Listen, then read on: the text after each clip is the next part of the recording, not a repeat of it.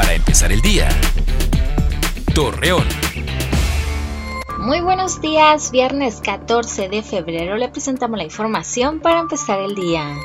Como parte de la prevención para el cuidado de los menores en las instituciones educativas, algunos planteles y el Ayuntamiento de Torreón iniciaron con un protocolo, el cual capacitará a los adultos para poder identificar cualquier situación que suceda con sus hijos luego de que un camión de pasajeros de la ruta dorada de Torreón derribara un puesto de gorditas y dejara personas lesionadas, las autoridades informaron que será el concesionario quien cubra los gastos de los daños, así como de la salud de los afectados.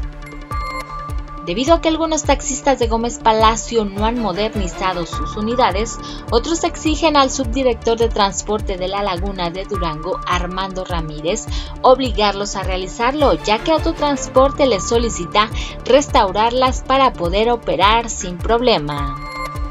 Hoy se celebra el Día de San Valentín, también conocido como el Día del Amor y la Amistad, y en esta fecha es muy común que los enamorados compartan regalos y los amigos intercambien detalles para demostrar su cariño.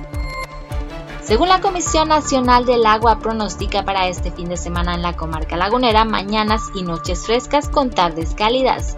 Los valores mínimos serán de los 8 a los 12 y las máximas de los 26 a los 28 grados centígrados con cielo nublado a despejado y viento en calma.